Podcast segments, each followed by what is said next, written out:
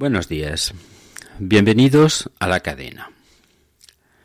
En un vídeo anterior tratamos el tema de la Segunda República Española y vimos que ésta constituyó el terreno, democrático esta vez, en que las dos Españas, por turno, en sendos bienios, se enfrentaron.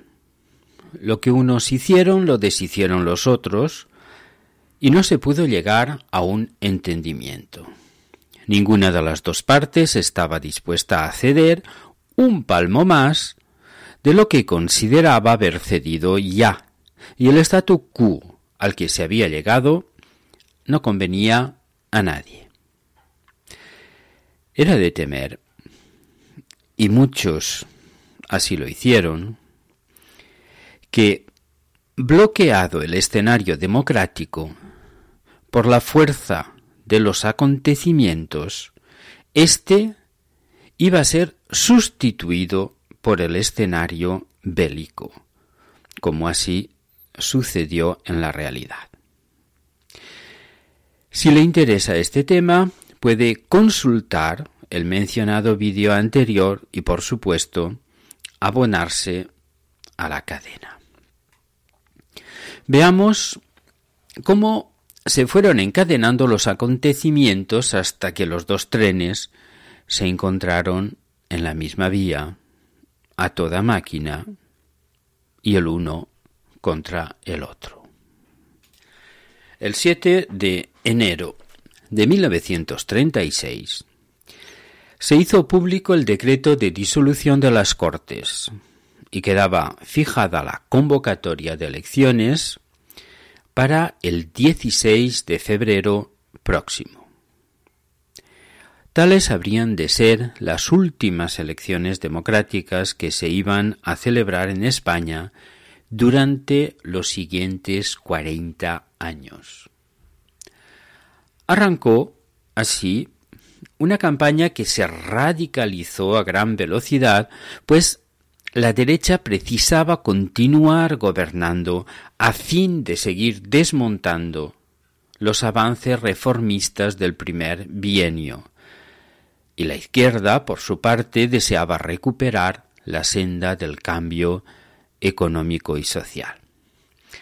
Dadas las características de la ley electoral que aventajaba a las mayorías, ambos bandos optaron por las coaliciones.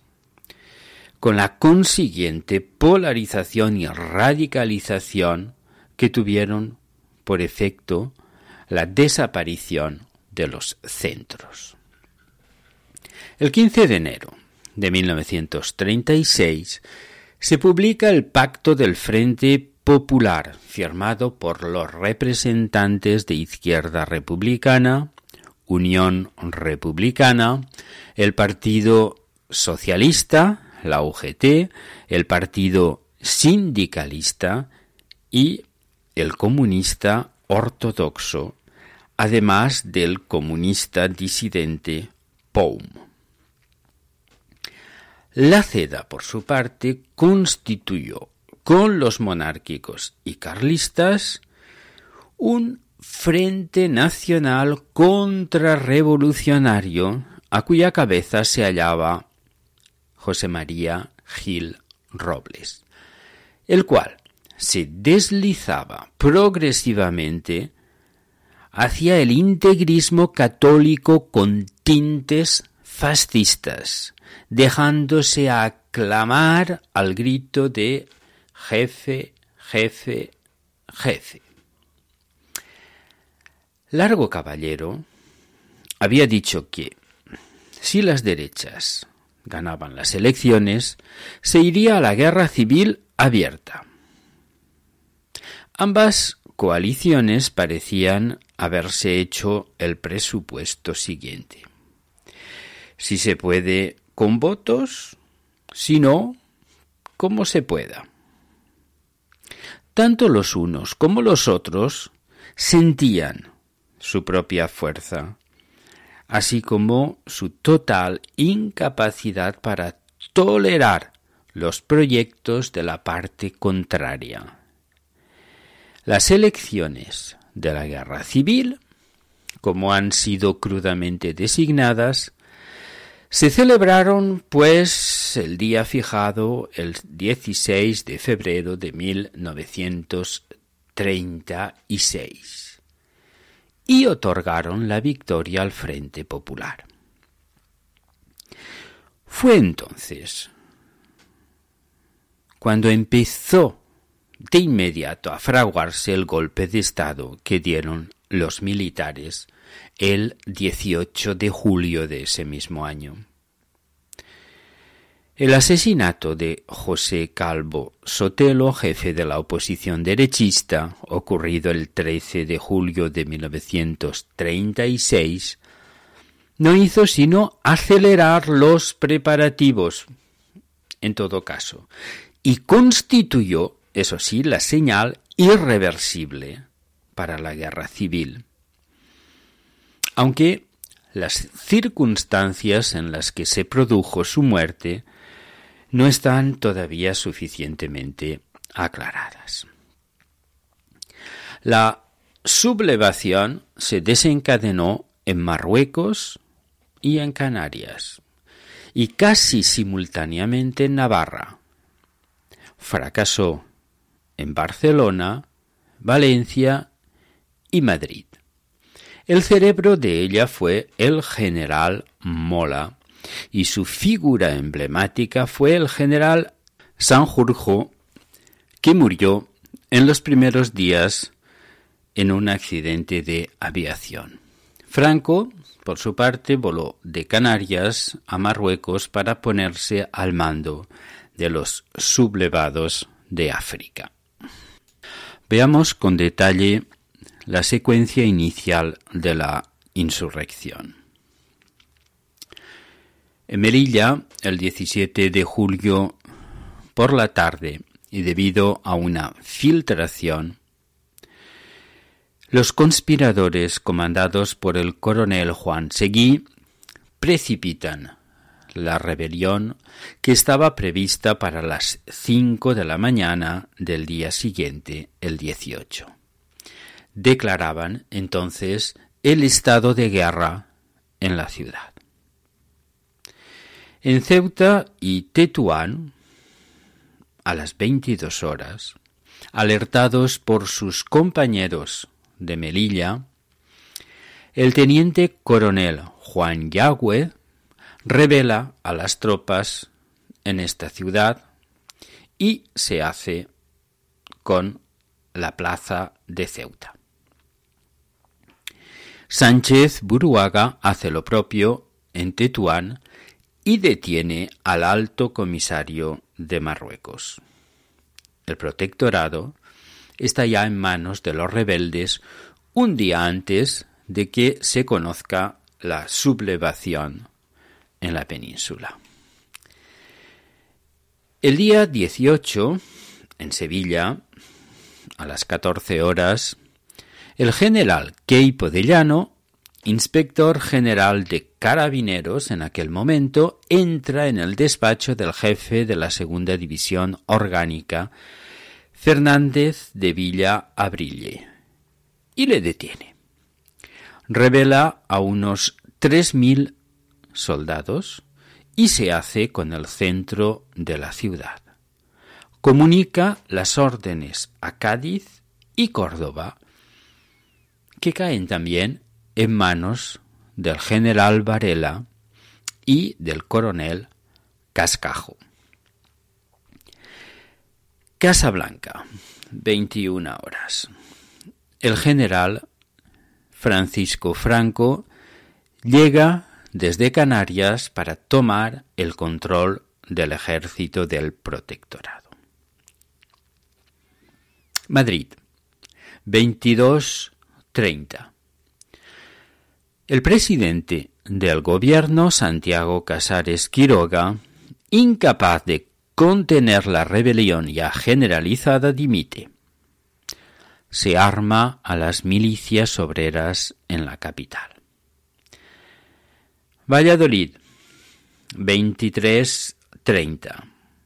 El general al mando de la séptima división, Nicolás Molero recibe la visita de los golpistas Ponte y Saliquet. Se produce un tiroteo y Saliquet se hace con la guarnición. Hacia las cuatro de la mañana, el golpe triunfa también en Burgos, donde el general Domingo Batet, al mando de la sexta división orgánica, es detenido. Madrugada del día 19, Zaragoza. El general Miguel Cabanellas, al mando de la quinta división, se hace con la ciudad. Al amanecer, en Pamplona, el general Emilio Mola, que ha dirigido la sublevación, rinde Navarra y la provincia de Álava con ayuda de las milicias carlistas. Tetuán, siete de la mañana del día siguiente. Franco llega desde Casablanca y comienza el traslado del ejército del protectorado por el estrecho. A esa misma hora, tropas rebeldes salen de los cuarteles de la periferia de Barcelona hacia el centro de la ciudad, pero son repelidas por la Guardia Civil y la Guardia de Asalto.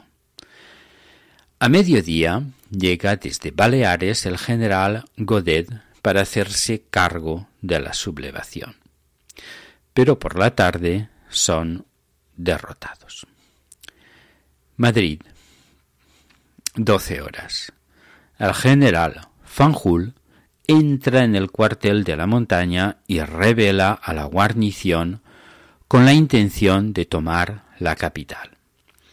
Los milicianos, armados el día anterior, rodean el cuartel e impiden que salgan los rebeldes.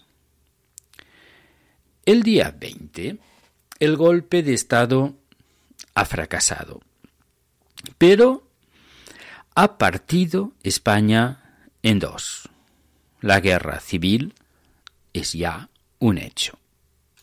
En los planes de los golpistas, la flota tenía asignado el papel esencial de transportar el ejército de África, a cuyo mando se iba a poner el general Franco, hasta la península. Sin embargo, los radiotelegrafistas del Centro de Comunicaciones de la Marina Española, adictos en su mayoría al Frente Popular, comunican al Ministerio de Marina los radiotelegramas que les llegaban de África. Seguidamente, desde allí se informa a los comités revolucionarios de cada buque del actual estado de cosas. Como consecuencia de ello, las tripulaciones se hacen con el control de los barcos y arrestan a sus jefes y oficiales comprometidos casi todos ellos con el golpe. De este modo, en lugar de colaborar con la insurrección transportando las tropas rebeldes a la península, lo que hicieron fue todo lo contrario, constituir una barrera que impidiera justamente tal cosa.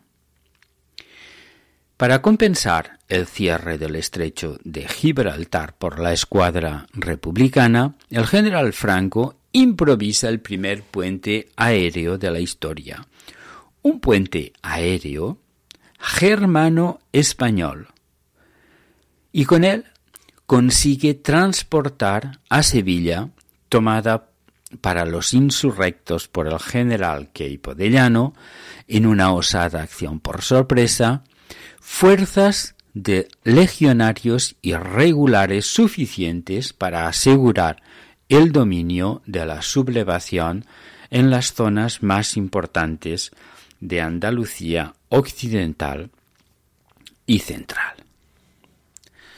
A finales de julio, la zona nacional o zona golpista llegaba desde el norte, con la excepción de las provincias de Asturias, Santander, Vizcaya y Guipúzcoa, hasta las puertas de Madrid, formando una franja que comprendía prácticamente toda Castilla la Vieja, Aragón, Galicia y la mitad de Extremadura. El resto de la península permaneció fiel a la República con algunos enclaves rebeldes aislados como Sevilla, Córdoba, Granada, etc. Tras dudarlo mucho, el gobierno decide repartir las armas a los civiles. El Consejo de Ministros, reunido a partir de las 16.30 en el Palacete de la Castellana, con la presencia de Prieto y Largo Caballero, acuerda destituir a Franco y a Queipo, anular los estados de guerra declarados por los facciosos, licenciar las tropas y cuadros de mando y disolver todas las unidades que hubieran tomado parte en el movimiento insurreccional. Por su lado, la UGT ordena declarar la huelga general en las localidades donde los facciosos hubieran impuesto el estado de guerra. Hacia las diez y media de la noche, tras una ardiente alocución radiofónica pronunciada por Dolores Ibarruri, como reacción al rumor de una sublevación inminente en el cuartel de la montaña, Carabanchel, Getafe y Alcalá, miles de trabajadores se congregan frente a la casa del pueblo de la calle Piamonte y exigen la entrega de armas. La impresión reinante es que el gobierno, que lleva a la expectativa más de doce horas, en otras doce se considera que la rebelión se habrá extendido por toda la península, ha dejado virtualmente de existir. A primera hora de la noche, mientras que los comités obreros pasan a controlar las estaciones y el tráfico ferroviario, se confirma la dimisión de Casares y la noticia de la constitución de un gobierno de emergencia nacional del que los socialistas se niegan a formar parte. La lista del nuevo gabinete exclusivamente republicano y dirigido por el moderado Diego Martínez Barrio, es leída por radio a las cuatro de la madrugada del 19. Y a pesar de que su constitución oficial tendría lugar dos horas más tarde.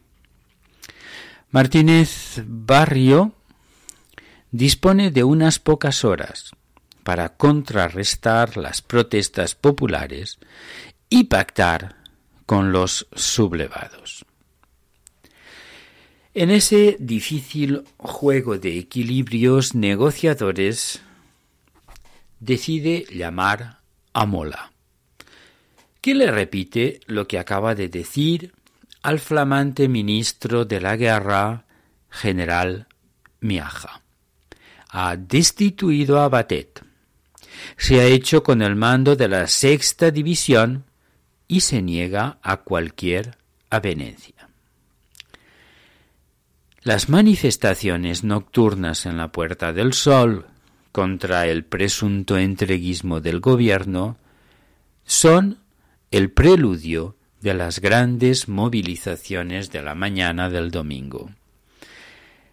En esas circunstancias, el gabinete renuncia a comienzos de la tarde, pero las tropas ya se han pronunciado a primera hora de la mañana en Madrid y Barcelona, seguidas de Pamplona, Salamanca, Vitoria, Logroño, La Coruña, Cáceres o Asturias y el nuevo gobierno republicano de José Giral ya tiene decidido la entrega inmediata de fusiles a las organizaciones obreras.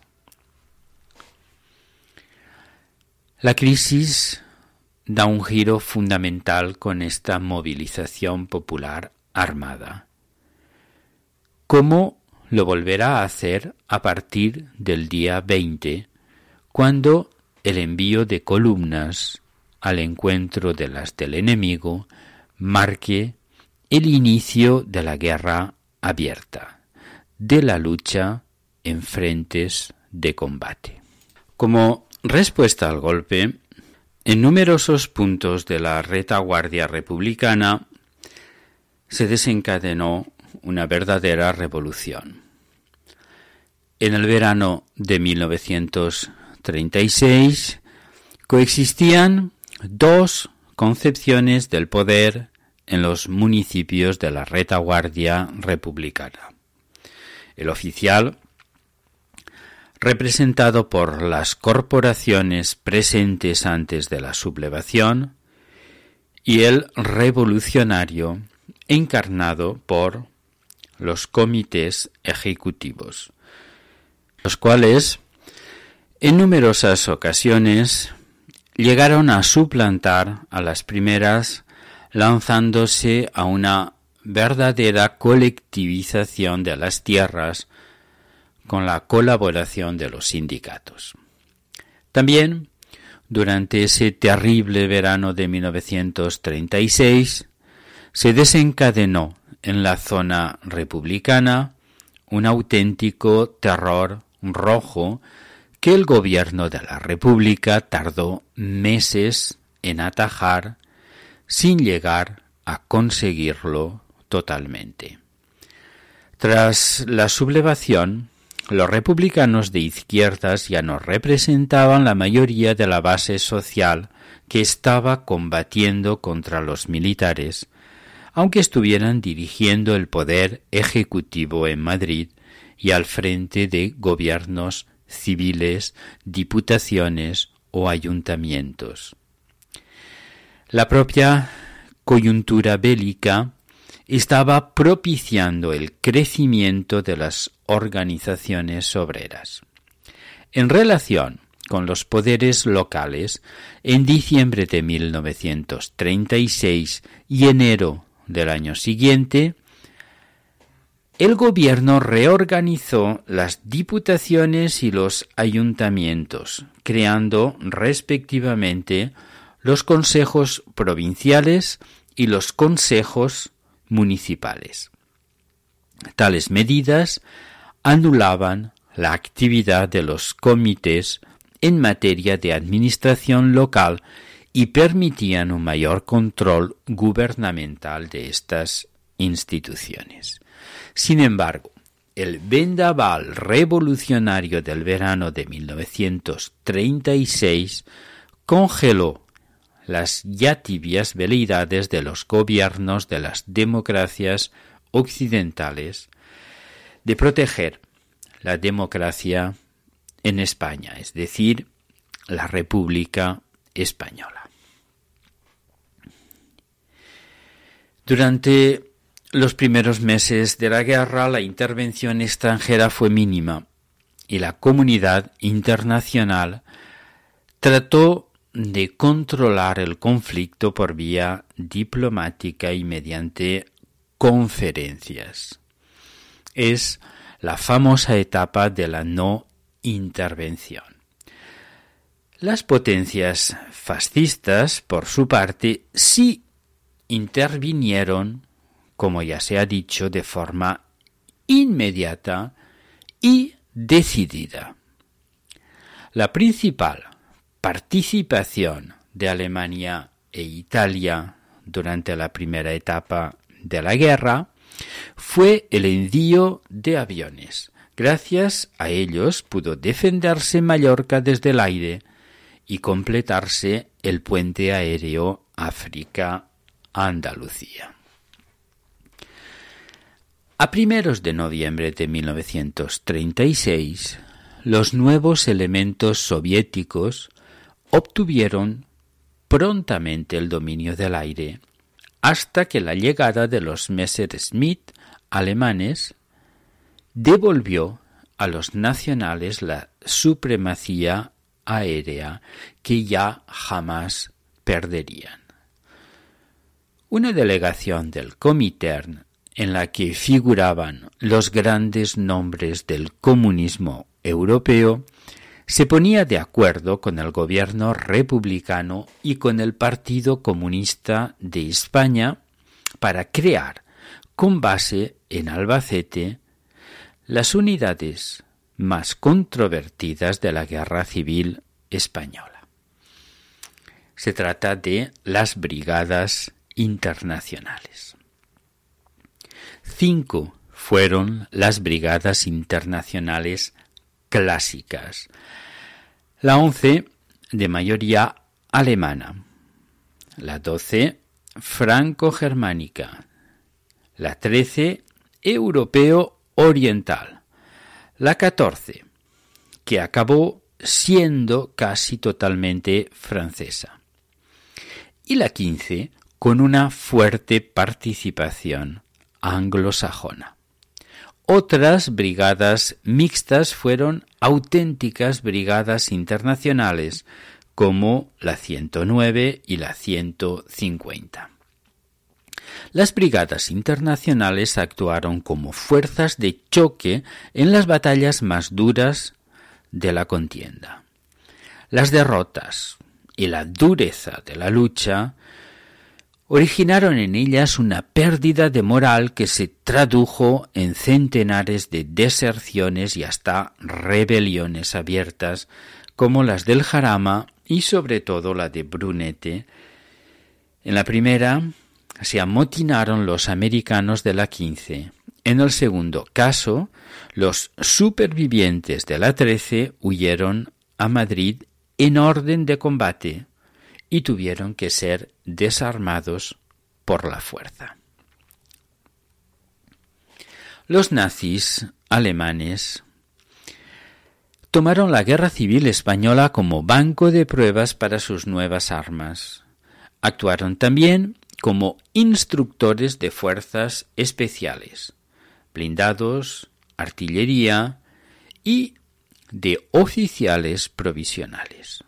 Ensayaron también tácticas de bombardeo en picado que en algunos casos se emplearon para la destrucción en masa de núcleos urbanos, como el conocido caso del bombardeo de Guernica. La participación directa de las Fuerzas Armadas soviéticas fue equivalente. Los carros formaron la agrupación Krivoshin y luego la agrupación Paulov. Casi todos los posteriores mariscales de la Unión Soviética, como prácticamente todos los altos jefes militares yugoslavos, pasaron por la Guerra Civil Española. Los mariscales Zhukov y Malinovsky son los más célebres de todos ellos.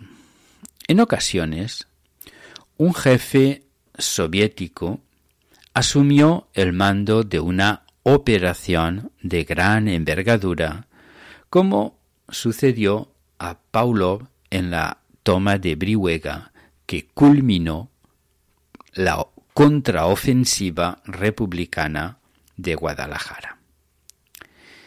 La infantería italiana intervino en masa. El CTB, Corpo Trupe eh, Volontarie, fue el primer cuerpo de ejército que funcionó formalmente como tal en la zona nacionalista. La cifra total de los contingentes italianos en la guerra ascendería a unos 50.000 hombres. Repasemos ahora las grandes batallas de la Guerra Civil Española.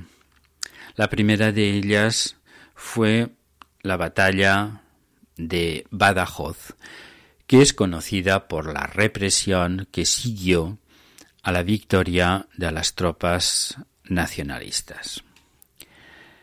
La ciudad estaba defendida únicamente por dos mil milicianos armados y quinientos soldados regulares al mando del coronel Puigdengolas, los cuales habían tenido que someter previamente a los guardias civiles que se habían decantado del lado de la insurrección.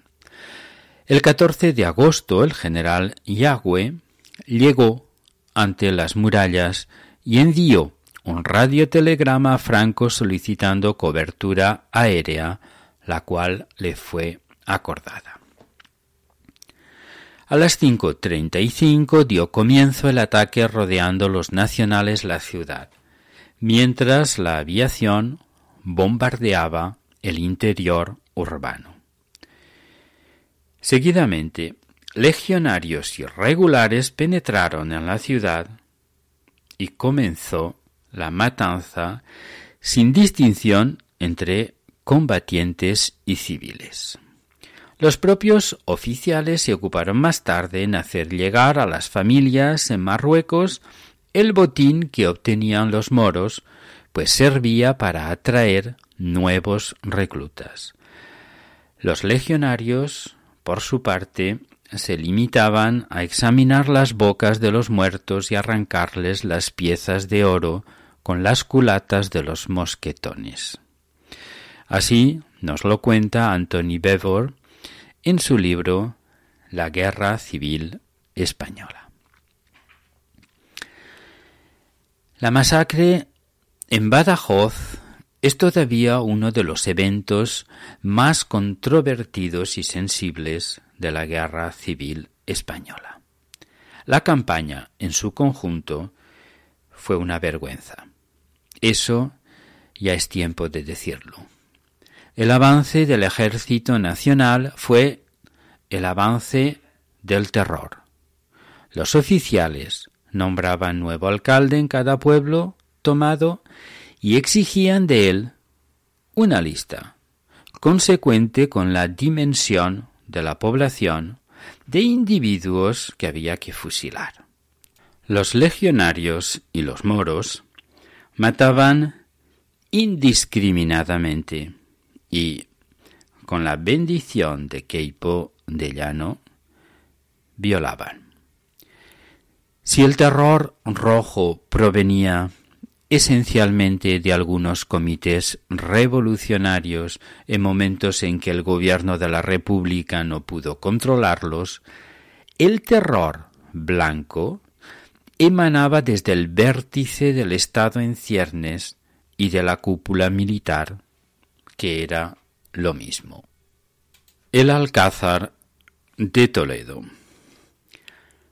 En cuatro semanas, Yagüe había avanzado casi quinientos kilómetros.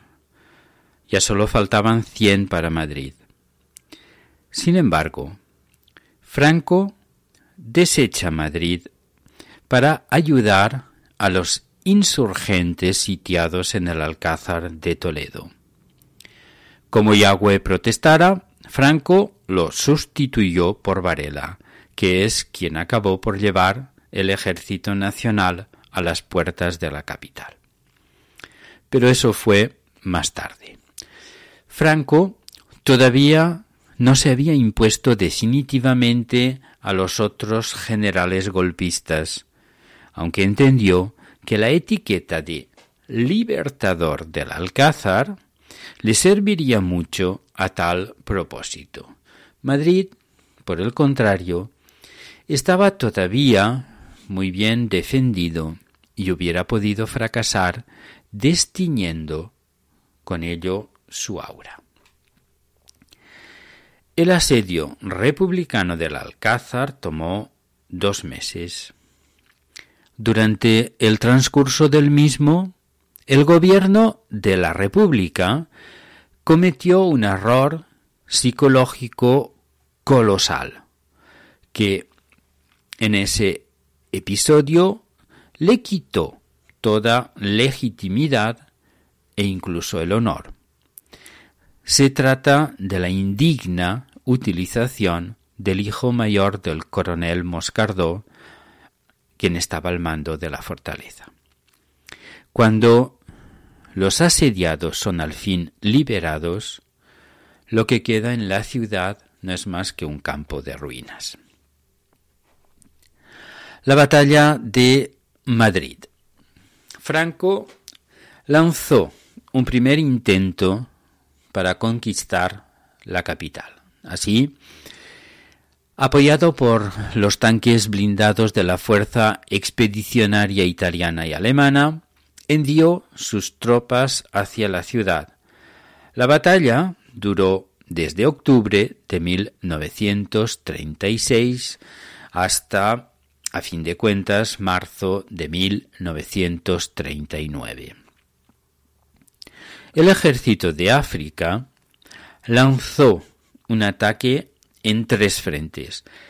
Hacia el norte desde Toledo, hacia el nordeste por la carretera de Navalcarnero y Móstoles, y hacia el este desde San Martín de Valdeiglesias. A Mola se le había asignado oficialmente el mando de la operación. Varela estaba al mando de las tropas coloniales y Agüe ocupaba una posición subordinada a éste. Los nacionales se habían propuesto, en un primer momento, entrar en Madrid el día 12 de octubre, día de la raza, aunque tuvieron que corregir ese presupuesto después. Cuando los combates empezaron en los suburbios del sur, las masas se movilizaron.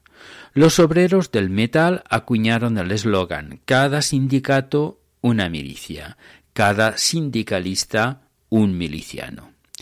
Todavía resonaba en las mentes de todos el no pasarán de Dolores y Barruri, y numerosas pancartas lo recordaban en las calles. Se constituyeron batallones ferroviarios, batallones de barberos, sastres, maestros de escuela, tipógrafos, etc.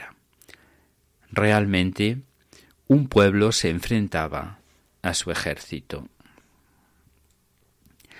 La Junta de Miaja se instaló en el palacio de Juan Marc.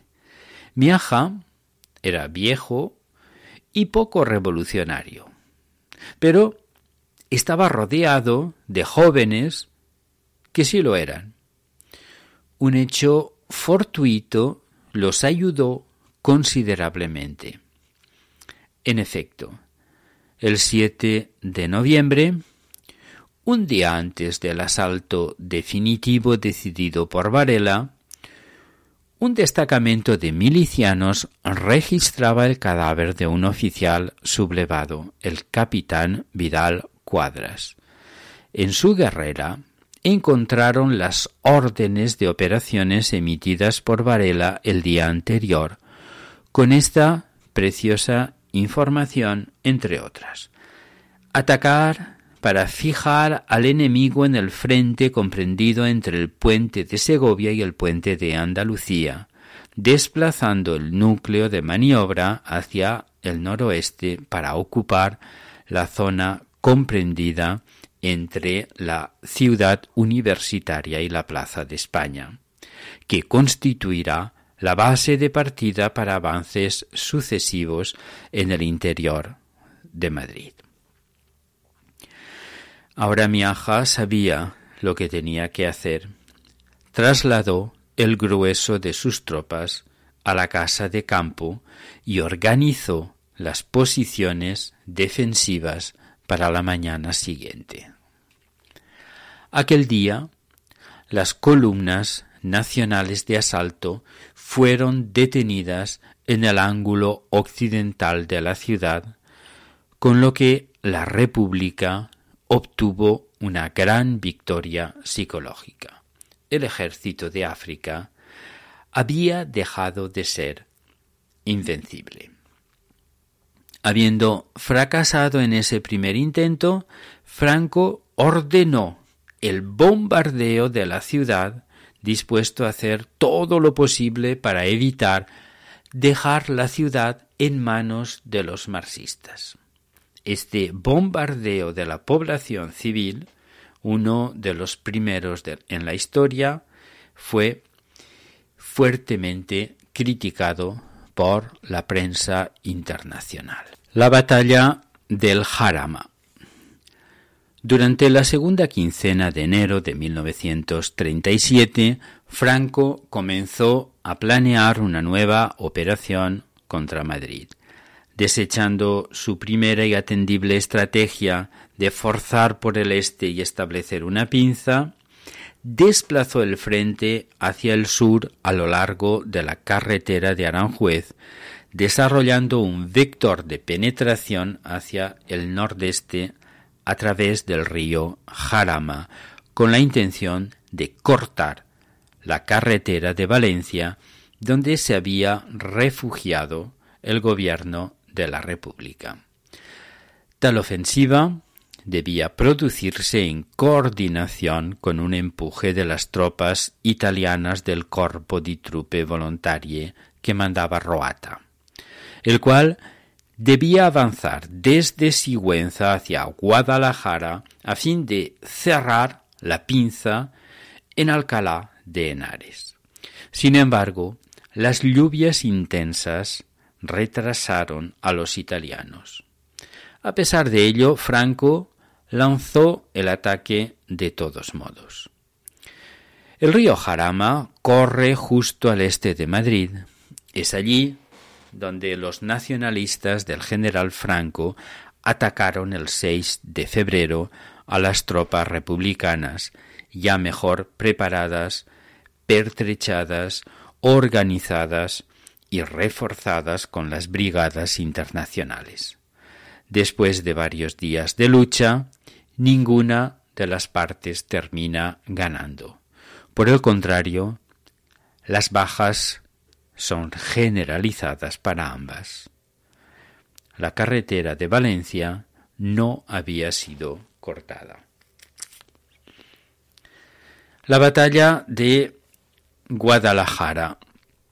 El 8 de marzo, de madrugada, la división motorizada Llamas Negras del general Copy, con vehículos blindados a la cabeza, se lanza contra las líneas republicanas utilizando las tácticas de guerra relámpago que habían dado a Roata la victoria en Málaga.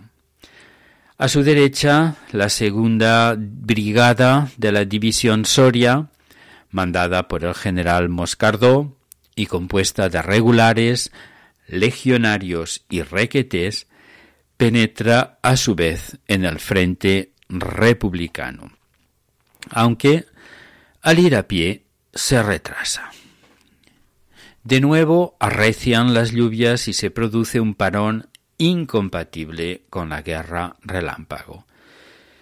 Además, en el frente del Jarama no se producen ya operaciones que distraigan a las fuerzas republicanas. Miaja y Rojo reaccionan con rapidez y envían refuerzos. El fin de la batalla proporcionó a los republicanos un momento de respiro y la única victoria indiscutible durante toda la guerra la campaña del norte. En fin, después de la serie de batallas por Madrid, había en el centro de España dos ejércitos de potencial parecido. Entonces, el general Franco, ante la imposibilidad de decidir la guerra en Madrid, tomó la decisión estratégica más trascendental de toda la guerra, acabar con el reducto republicano del norte. Franco decidió cambiar el enfoque de la guerra hacia el norte a finales de marzo de 1937. Esta decisión implicó un cambio en sus objetivos, pero esta estrategia crítica condujo a su ejército a ganar Vizcaya, Santander y Asturias entre abril y octubre, cambiando por completo el equilibrio inicial de las fuerzas establecidas en julio de 1936. Después de la caída del norte, la cuarta fase militar de la Guerra Civil Española es casi un epílogo, a pesar de la brillante reacción republicana de Teruel. La batalla de Brunete. Con objeto de aliviar el frente norte, se desencadenaron en el centro algunas operaciones de envergadura, entre ellas la de Brunete. Dicha ofensiva republicana se inicia al alba del 6 de julio de 1937, cuando la onceava división de Lister se infiltra en las líneas nacionales, pasando entre los llanos y Lijar, capturando Brunete en menos de 24 horas. Por el flanco izquierdo, la 15 división, apoyada por la artillería y la aviación, toma el pueblo de Villanueva de la Cañada, pero los nacionales resisten en Quijorna, en el flanco derecho, y en Villafranca del Castillo en el izquierdo. En lugar de seguir avanzando, Lister duda y manda cavar trincheras. Esta indecisión fue un error pues en ese momento y en ese lugar los republicanos eran superiores en personal y en armamento. Varela, sin embargo, no tardó en reaccionar y envió refuerzos, incluidos los aéreos, y la ofensiva se empantanó para fracasar finalmente, viéndose los republicanos obligados a retirarse, sufriendo bajas devastadoras. La batalla de Belchite. El ejército republicano falló, pues, en sus intentos de capturar Brunete, por lo que decide probar una nueva serie de ofensivas para frenar el avance nacionalista en el norte del país. Una nueva campaña, por lo tanto, fue planeada en Aragón. El ataque a Belchite se lanza el 1 de septiembre con un bombardeo de artillería seguido por un ataque de la aviación que pulverizan las casas de adobe. Se entabla así una encarnizada batalla urbana a bayoneta calada que progresa con gran lentitud y dura hasta el 6, cuando Belchite no es ya más que un montón de ruinas cubierto de cadáveres. Eso dio tiempo a los nacionales para acudir con la treceava división de Barrón y la 150 de Sáez de Buruaga, en una segunda edición de lo que ya había ocurrido en Brunete. La batalla de Teruel varias prioridades estrategias, entre ellas disuadir a Franco de lanzarse a la conquista de Madrid, motivaron la decisión de la República para avanzar hacia Teruel. El ejército republicano pensaba que Teruel cedería rápidamente, pero se sorprenderá. Bajo un clima siberiano, lanza las hostilidades. La ciudad será tomada y perdida varias veces. La batalla de Teruel constituye uno de los episodios más terribles de la guerra civil española. Hay que combatir en las calles llenas de escombros, desalojar casa por casa con bombas de mano y a punta de bayoneta. Se avanza abriendo boquetes en las paredes, luchando contra soldados mezclados con la población civil. Los nacionales obtuvieron la victoria a costa de perder 40.000 hombres. Los republicanos perdieron 60.000. Cuando todo el mundo cree que tras la reconquista de Teruel, 22 de febrero de 1938, el ejército nacionalista está tan agotado como el republicano, las reservas del norte hacen su aparición masiva y el frente salta para no recomponerse ya más. A pesar de que el nuevo ejército republicano del Ebro, de égida comunista, traspasa el río el 25 de julio en plena ofensiva por sorpresa que penetra profundamente en territorio enemigo. La batalla del Ebro. Fue esta la batalla más larga y sangrienta de la Guerra Civil Española.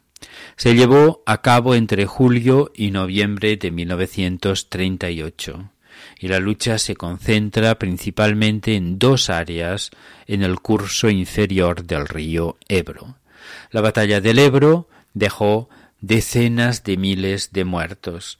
Fue una batalla desastrosa para la Segunda República Española y sobre todo inoportuna. El interés de la República estaba ya en ese momento en resistir en espera de que el inevitable conflicto europeo estallara, para lo cual los militares republicanos habían establecido un eficaz método de construcción de trincheras denominado XYZ. En lugar de ello, decidieron emitir su canto del cisne, que fue la batalla del Ebro. La batalla de Cataluña. Así, el ejército nacionalista comenzó la postrer ofensiva a finales de 1938 y rápidamente conquistaron Cataluña.